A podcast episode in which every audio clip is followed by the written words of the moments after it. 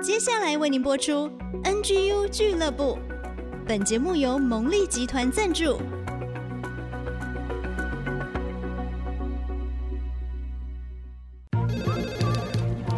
分享职场经验，找寻支持力量。NGU 俱乐部，高美祥、黎元月主持，陪你一起 Never Give Up，点燃永不放弃的热情。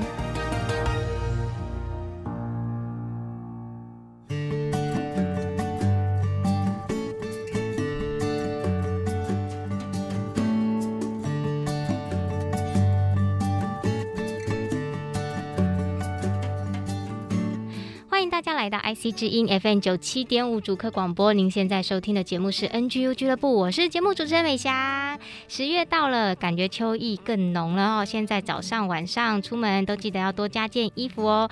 欢迎大家再次来到最关心职场年轻人的节目 NGU 俱乐部。今天为大家邀请到一位来宾，他是土木技师以及专业的工程顾问，已经有二十年的资历喽。为大家邀请到的是傅俊凯，我们请他跟大家打个招呼。Hello，大家好，我是俊凯。嗯，很高兴哦，邀请俊凯来到我们节目中。听声音呢，其实感觉很像年轻人，但是其实在这个土木工程的领域里面，已经二十年的经验了，所以今天也算是学长来分享了。不 会，不敢当。今天邀请俊凯呢，其实有一个很重要的原因是他去年非常积极参与孔毅老师的课程。那我们知道，老师不论在赢在扭转力、双直侍奉，还是到今年这个看不见的更关键这三本书里面，都谈到了很多关于我们职场人如何自处。突破更新的一些内容，俊凯自己在这个课程当中有非常多的收获，所以我们今天会请他来跟我们一一分享哦。但是呢，在这个分享之前，先请教您，在学生时代，其实你就读土木工程系，那后来也到了建筑事务所担任工程顾问师、土木技师等等哦。这一路上有哪些原则是你在选择职涯发展的关键呢？在这一部分，因为我在大学的时候都是读土木工程系哈。嗯其实我一毕业没有很久，我一当兵的时候退伍，一开始的第一个工作，我那个时候其实就在寻求生啊，就是说我到底我要做什么样的工作？嗯，其实我们的大部分土木系的人出来，大概都是做营造厂，薪水会比较高一点。嗯，好像因为我那个时候在教育当中，我是带儿童主日学啊，所以其实不是为了轻松，而是我希望礼拜六日能够有一个正常的一个时间啊，哈，哎呀，所以我那个时候就选择建筑师事务所，那薪水比较低。哎，那时候两万八，哎啊，嗯，那我其实蛮有勇气的哦，好，因为我在第二年我就结婚了。哦，那你也算很早婚呢？很早婚，所以现在已经有三个小孩了。对。在那个时候，嗯，因为薪水并不是很高，不过很感谢神哈，在这段时间到现在，以薪水来说啊哈，其实在跟当时比起来，已经多了好几倍，嗯，所以说其实很多恩典。那一直到现在，其实我还是在教会部，还有在其他的事情上啊，在工作时间上都还蛮有一些弹性可以安排的，嗯，这是这一路上走来的，也蛮感谢神的地方啊。所以从俊凯的分享里面可以听到，就是说，在你自己的核心信念上，你是会有一些。想要做的事情，那你也并不是说就妥协于工作的要求，是而是希望双方都可以顾到。但是这样子的选择下来，哎，却也让你。慢慢的倒吃甘蔗哈，对啊，真的很棒哎。好，那我想请教啊，因为像您作为这个土木技师，也经常会在施工现场嘛。那其实说真的，像这种现场危险性都还是有的，对，很高。嗯，对，就听说曾经有发生到这个意外事件哦，啊，这个也跟我们分享一下好不好？好，其实我们在讲施工的工地啊，跟一般的一些工厂是不是很不一样的条件？是啊，因为其实一般的工厂它可能是很自私化的，嗯，可能。在什么地方，我们就知道预知它可能危险性，就可以避开。对，其实我们在工地的施工，每一个工地样式状态都不一样。嗯，其实就算同一个工地，昨天可能跟今天就不一样。没错，可能在什么地方会新增开孔，什么地方都会。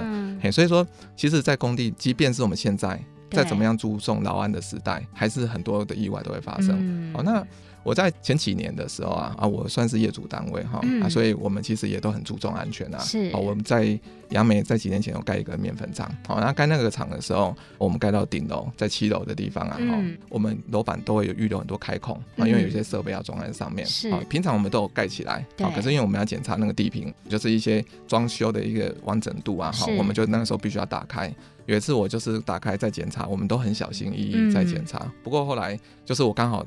分心接了一通电话，嗯、啊，那通电话是一个算高阶的主管打来的，是。啊，所以我那个时候在接那个电话的时候，我没有去预想到我在一堆的开孔周围，嗯、所以 我在那个时候我就接了之后，我说哦，报告，嗯、呃，特助，嗯、呃，是我现在在七楼，好，那您在楼下，好，我等一下去接你，好，就在。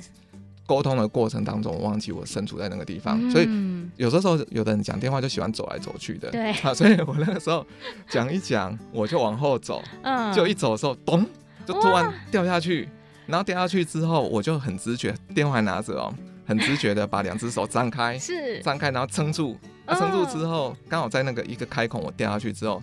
撑住那个开孔的时候，我两只手碰到那个开那个地地面啊，所以其实人是已经掉下去了，人掉下去了。对，刚好两只手就跟那个双翼展开这样子碰到，哎、欸，那碰到之后，那个时候我就是觉得很丢脸啊，手很痛，嗯、欸，因为撞到了啊。对。然后我就想说，哎呦，怎么自己那么不小心，怎么丢脸这样？嗯、然后后来其他同事看到吓死了，吓死了，赶快把我拉起来。嗯。我当下其实。没有意会到那个危险性，性我当时只是觉得很丢脸，然后觉得很不好意思。对好，然后我就接完电话之后，我赶快去楼下去接那个特助上来。嗯、其实我后来回来的时候，哈、嗯，我那时候看到周围的我，我真的是吓到，因为那个地方的开孔啊，嗯、我刚好跌的那个洞是六十乘六十公分的开孔，嗯、所以我跌下去，我刚好两只手可以撑开。对。可是我发现到其他的开孔可能是一米乘一米的，哦、或一米五的，那一米五。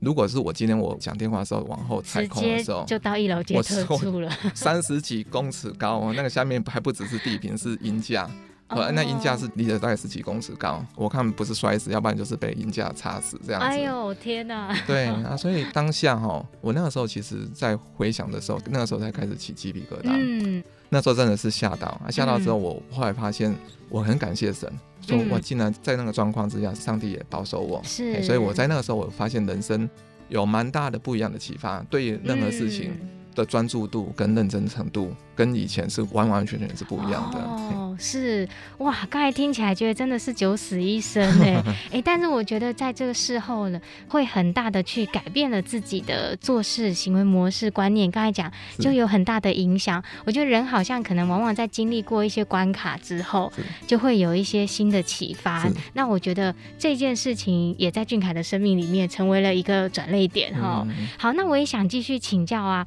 今天我们要来谈这个看不见的。更关键，其实我觉得这跟你的职场很像，因为呢，在做这个营造业的话，建筑物常常我们看，哎，为什么前期施工那么久，后面啪啪一下就盖起来？对对对。所以呢，这样子在这个营造业的经验，从建筑物看不见的部分是怎么样去影响它未来的使用呢？这个跟我们生命好像也可以有一点关联，对不对？哎，真的。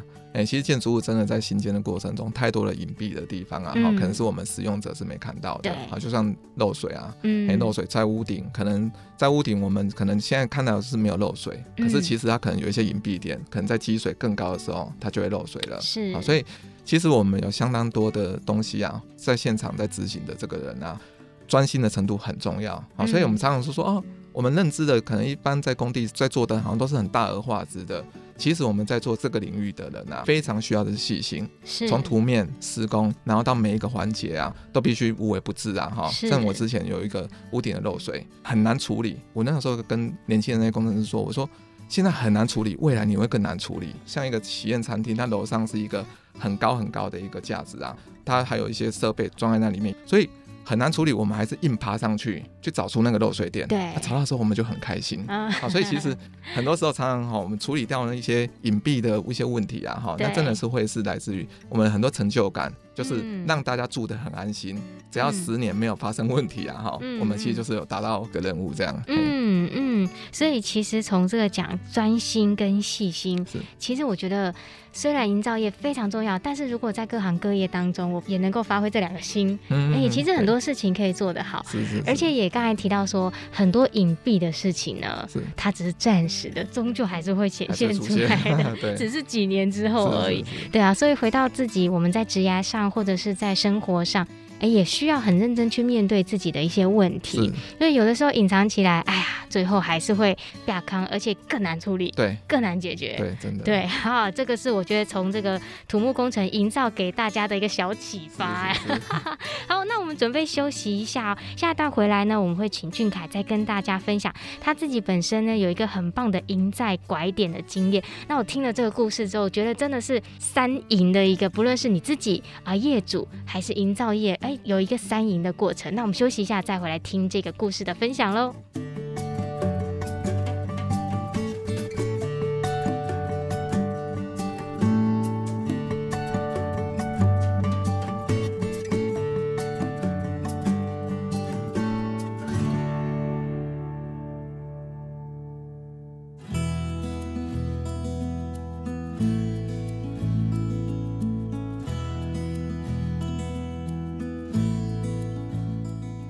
欢迎大家再次回到 IC 之音 FM 九七点五主客广播，您现在收听的是专为职场人预备的 NGU 俱乐部 Never Give Up，我是主持人美香。我们的节目呢是每个礼拜一晚上七点到八点首播，每个礼拜天中午十一点到十二点重播，在 IC 之音的 AOD 随选即播上随时可以收听。我们也有 Google 跟 Apple 的 Podcast，欢迎大家分享推播给身边想要提升职场力的好朋友。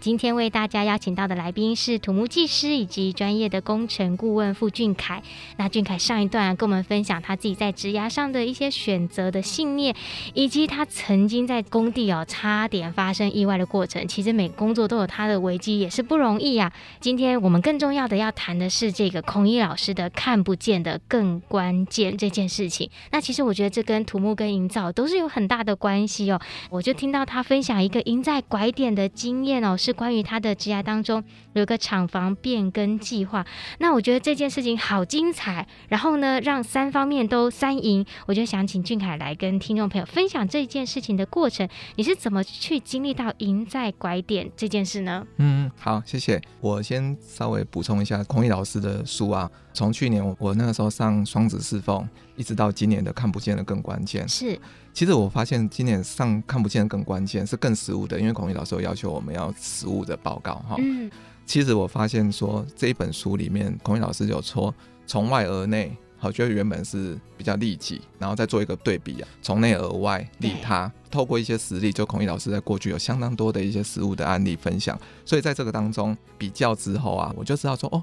原来我可能过去的时候，我们用的方式可能是可以有修正的空间的。好，所以我那时候在做实例分享的时候，我就突然想到说，我在几年前，好在盖刚刚我们讲那个工厂啊，我们那个工厂原本设计是一个四亿多的工程，是一个仓库，楼上还有一个未来可能会做观光工厂的一个空间。啊，原本已经都发包好要做了哈。是。结果后来我们在施工的过程当中，已经做到地基了，哈，图面呢什么都好了，做到基础，基础就是很多钢筋都在做，如火如荼。的在做的时候，结果忽然有一天呐、啊，老板就突然就找我过去跟我说，他说：“哎、欸、哎，楼上的空间可能未来不一定会用到这么多，嗯，这些费用看看未来有没有一些省的空间这样子。”他说：“那我说董事长，你有没有什么样的想法？”好，然后后来我们老板他就说：“不然就这样子啊，我现在还没有什么想法，你工程先慢慢做这样子。”嗯，好，那我那个时候当下我就吓一跳，我就说：“董事长，房子没有慢慢盖的道理。”因为慢慢盖，如果这不是你所要的，盖、嗯、好也没用啊，问题会更大。嗯、好，所以我当下我就跟老板讲说，没关系，我就立刻去停工。嗯、停工停好之后，您再慢慢想要怎么做这样子。是，好，所以当下我一喊停的时候，那个时候对整个施工团队好像浇了一个大冷水一样。嗯、因为所有的事情都是安排好的，对，永远停下来的时候，大家根本不知道怎么办。对，也就停在那边。哈，不过毕竟是老板的意思嘛。在停了之后，老板甚至有指示。建筑师就说开始算说，哎、欸，这个已经施工费用花了多少钱？他有一个想法，可能就是会把整个基础把它填掉，啊，就是把已经施工好的这个基础填掉，变成一个平地这样子的一个状况，就是不实用了的意思，就不实用的，对对啊，我那个时候就想说。不会吧？这样子如果不使用，哎，我们当初几千万的那个钢筋混凝土灌在那个基础啊，哈，全部都没了，那几千万打水漂了吗？对、啊。然后整个工程团队现在怎么办？怎么办呢？对啊，所以那个时候我就想说，哇，这个很难过啊，我心里面很难过，我非常的忧愁这件事。结果有一天，我刚好在回台北，在开车路上的时候，突然间有一个念头就很清楚的就出现，嗯，他就说，哎，那为什么不找人家来合作呢？嗯。因为我在之前呢，哈，因为跟附近的一些工厂或多或少有一些联络了，哈，啊，他们有一个电子工厂，他是在做一些化学用品的那个桶子的工厂，他需要有一些仓库空间，是，好，所以他那个时候有问我说，需要有多的仓库空间啊，哈，然后，但是这件事情是隔了很久，对，我才突然想到说，哎，我如果可以跟他合作，然后我们请他们付一些租金，然后我们提供空间，嗯，哎，这样是不是搞不好老板就愿意往下做？是。不过因为这些事情牵动到的东西很多，对，因为又有投资的金额，那不是我工程专长的事情啊。哦，有一些合约的问题啊，好，那谈这个合作到底要怎么谈？怎么接洽？怎么开始？我想说，原本照我的逻辑，我领个薪水，我就是这样子做就好了。对，停就停了嘛，你的影响其实不大。对，就觉得说，反正工程团队停就停了，老板既然就下了这个指令了，那就 follow 这样子嘛，哈。不过我后来觉得说不行，那这样弄起来好像什么事情都掉一半这样子的感觉。嗯、好，所以后来我那时候真的祷告，我就鼓起勇气，想说我先跟那个工厂谈了之后，他们有意愿的时候，嗯，我还是要。跨出那一步跟老板去谈这个事，你是要鼓起勇气，还是要谈啊？因为老板其实他有时候他想法决定的时候要再去改啊，也不是容易，而且毕竟还要再多花一些费用。是，我那时候都突然想到那以斯帖记啊，嗯，圣经里面 对，圣经里面有个以斯帖记嘛，然后那个莫迪改要请以斯帖去跟王去说以前那个哈曼做的这些事情的时候，OK，以斯帖那个时候进食祷告后，他就说，反正死就死吧。哎，我想说，以斯帖大家都可以死就死吧，都那么勇敢了。我觉得最多是被骂，能够怎么样呢？好啊，那我那时候就鼓起勇气，我就跨出那一步，跟老板去说这个投资的计划，然后他们合作这个事情，好，那也可以让我们原本的材料这些东西可以继续获得一个沿用，这样子。是，哎，就想不到那个时候老板他竟然愿意，他竟然愿意，所以后来我说，哎，老板愿意之后，我就筹备很多事情。因为他是外商嘛，嗯、很多事情那我就开始必须要做一些筹备啊。好，那筹备好之后，哎，开始去把它做起来，嗯，哎，就想不到再花半年多一年的时间啊，我们就把它盖起来了。哦，然后对啊，盖起来之后。整个厂房它就是变成仓库空间也有了，好、嗯，然后钱也省下来了。不过后来也因为某种因素，那一家工厂它也没有再继续租用，嗯，因为老板他反而觉得说，哎，盖的太好了，啊，所以老板后来也觉得说，干脆就留着这样子，是。啊、那所以很感谢主，后来他就是皆大欢喜，让、啊。原本的工程团队他能够去把它做完，好，然后这个基础也没有浪费掉，对，然后也让这个仓库空间它也可以发挥它有一个留有空间这样子，对，嗯，哇，这个故事听下来哦，其实刚才前面在讲那个圣经以斯帖哦，就是讲一个皇后的故事，哎，他也是谏言给国王，是，哎，两次谏言，不管是他的还是你的，成果都很好，对，真的，对，其实都是成功案例，但是我觉得俊凯真的非常。不容易哦，因为前面一开始你讲到从利己到利他，对，其实从这一件厂房更新事件来讲，对你来讲其实没有任何的影响，你也是领一样的薪水嘛，对，对，对，对。但是对于施工商或者是你在服务的雇主，可能就会有很多的损失，对。那你就会在这个过程中去思考，我要怎么样让这件事情可以皆大欢喜？是，但是这个中间你要付出很多时间啊、心力啊、劳力啊，还要承受那恐惧、害怕的心情啊，以及讲了之后可能会发生什么事情。但是因为带着一个利他的心态在做的时候，其实慢慢的就产生一些化学效应，就让这个事情有一个圆满的结果。那我觉得这是很值得职场年轻人学习的。对，因为其实有的时候我们也会往往看到一些地方或一些点，是觉得哎，怎么会这样子？不合理呀、啊，或者其实怎么样可以让整个团队效能更增加？是，但是如果说啊，没关系啊，反正我就我就烂啦。年轻人现在最常这样讲，对啊，我就把自己的事情做好啦。这样子的话，其实就还是停留在你自己。对对。可是刚才从俊凯的这个分享，赢在拐点，哎，我觉得这真的是一个超级超级棒的范例耶。那我觉得从这次的这个厂房变更计划啊，我相信也对你的职业带来很大的影响跟不同的看法。嗯、这部分也可以跟我们分享一下。对，我想要分享的就是说，我们其实，在工作当中，永远有无限的可能。我们能够能够更多的站在老板。站在主管的立场上去思考事情的时候，我们就会有很大跨出去的，不要局限在我自己这个工作本身。嗯，也许可能我这个部门不要局限这个原本的 boundary。其实有很多时候，老板更希望我们能够去跳脱的原本的框架当中啊，嗯、这是老板呢，或者是我们主管更乐见的一件事情。嗯嗯，其实这让我想到说，其实圣经里面也有讲到说，多走一里路。对，我们本当领我们薪水做的是那一里路，但是我们愿意多走一里。但是是发自内心的这样做的时候，就让每一个工作它的温暖就更加提升，然后效能也更好，然后在工作中关系也更好。嗯、其实就不会像现在年轻人会想说要躺平，因为觉得无力改变现况，我就躺平住就好。但其实不是的，是对年轻人们，你们是可以做出一些改变，是可以发挥影响力的。好，真的是很棒的俊凯的分享哦，再一次谢谢你。那我们也要休息一下，等一下回来呢，我要来继续请。叫俊凯啊，刚才第一段讲了，因为这个曾经发生意外对他的生命带来的改变，还有刚才这个赢在扭转力的关键点，其实不只是职场，他还有三个孩子，是 是有家庭。哎，那在这种情况之下呢，他还报考了技师，哦，这个非常的不容易。那我们休息一下，最后再请他来分享这段经验，还有在整个职涯发展到如今，呃，回过头来他会给我们年轻的职场人、职场朋友什么建议？我们就休息一下，再听他分享喽。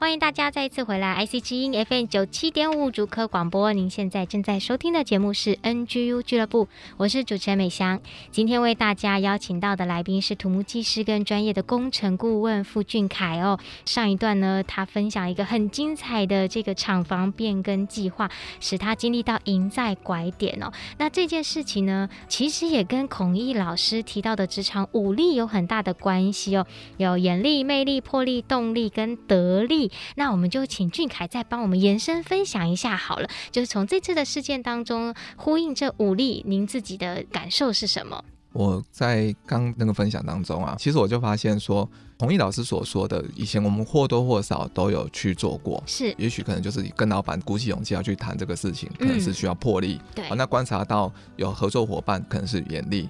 不过就是在孔毅老师在上课这个过程当中，我发现很多的东西都是可以串联在一起、嗯、啊，所以未来整个串联之后，未来我们在工作遇到类似的问题的时候，我可能就不是单打独斗的单方面去看，而是可以把这五力啊整个串在一起。是，所以整个在执行的这个连接度，其实孔毅老师的课程，我发现同样问题我这样解决是会有一个更大的一个帮助。嗯，真的是哦，在我们职场当中有很多的是可以相关跟连接的部分。那我也觉得透过这些经验跟案例的分析哦，让我们发现，哎，其实有些我们本来已经在做了，然后有一些可以经过串联，让我们在筹划每一件事情的时候更加的全面。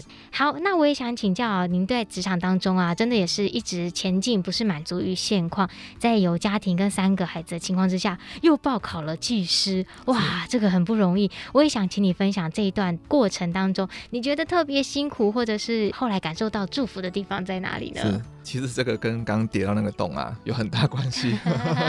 啊，因为我那个时候跌到那个洞之后啊，所以我发现就是说，刚刚有跟主持人也有提到说，我那个时候对于很多的事情的看法，我发现人生当中很多事情我必须要更精益求精，必须要更认真的去面对每一个环节。不过一方面也是家庭的需要，所以我大概在七八年前我就开始去准备考技师。嗯、那以前的人大概都是在二十几岁的时候去准备，啊，我是在三十几岁的时候，因为毕竟工作也很忙，啊，那等到小孩子生了三个之后，才全力开始去准备。啊，所以我那个时候在准备的时候，其实晚上回到家十一点多，啊，可能还要再看书，不过也是要控制在十二点前。嗯，就是生活也必须要维持住，主日还是要去，该有的事情还是要做。稍微把时间把它拉长啊、嗯，但是这个生活还是很辛苦很紧凑、嗯。我太太她常常就说她是为单亲生活，我 我就说没有啦，我还是都有在顾啦，只是说因为真的还是必须要冲一波，对，还是要冲一波，不然的话 面对工作，在面对老板，面对很多的。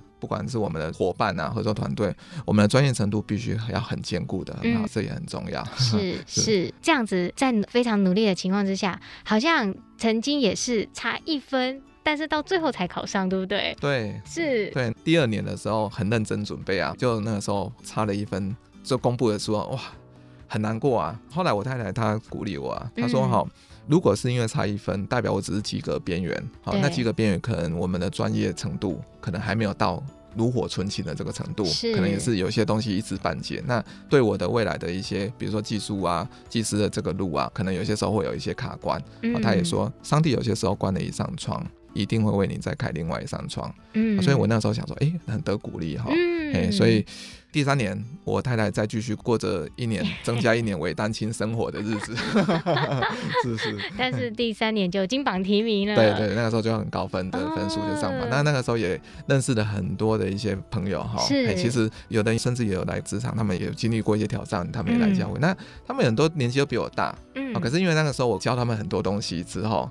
他们就跟我变成一生很好的朋友，啊欸、所以其实有的时候就是遇到一些问题之后，反正会有一些意想不到的收获。对，这是生命版的赢在拐点。是 是是、啊。而且太太实在是贤内助，太贤惠了。哎、欸，有的时候就是这样一句话，我觉得刚才那个鼓励好棒哦，因为就是一个思想上的转换。本来考到第二年，哇，那么辛苦了，要家庭妻子都要暂时的放下，这样，然后差一分，如果是在那种悔恨当中，其实可能说不定到那边就停止了。是。但是正是因为有太太的鼓励，帮助你在思想上的转换。对呀、啊，不要及格边缘而已，你要把这件事情做好做满。对，对，没想到第三年就高分通过，而且过程当中又交到这个生命的好朋友。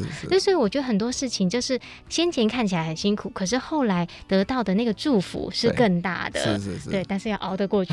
对，真的。也要要有伙伴，自己也要有足够的这个毅力跟恒心。是是是。嗯，好，那我也想请教啊，回顾啊、呃，俊凯你自己的职涯发展到现在啊，其实你的老大爷准备都要上大学了，也在要考虑自己的职涯发展了。对，所以如果从一个学长前辈的经验，会给我们年轻人哪一些职场上的建议呢？就是这么多年啊，我发现永远不要放弃任何的沟通机会。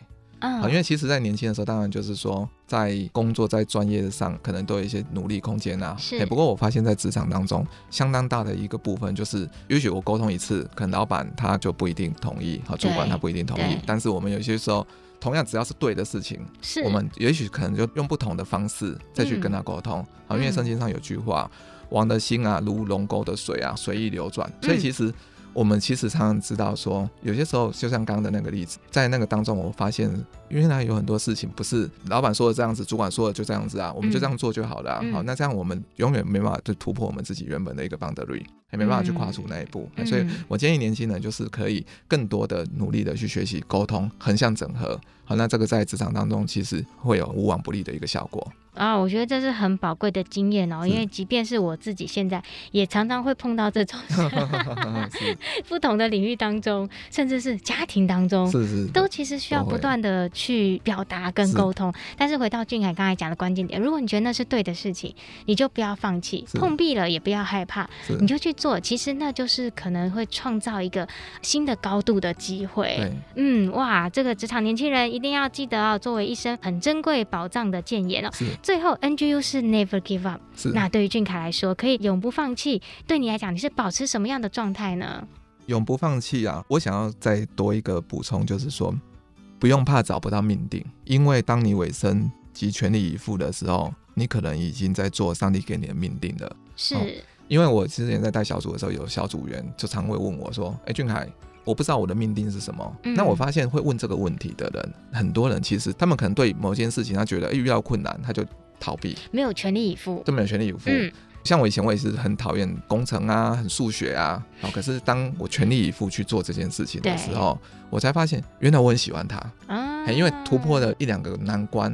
哦。那你那个微积分好像以前都觉得很难的东西，发现哎，原来它可以解决好多问题哦。哎，所以说其实才发现原来我们有些时候那些命定。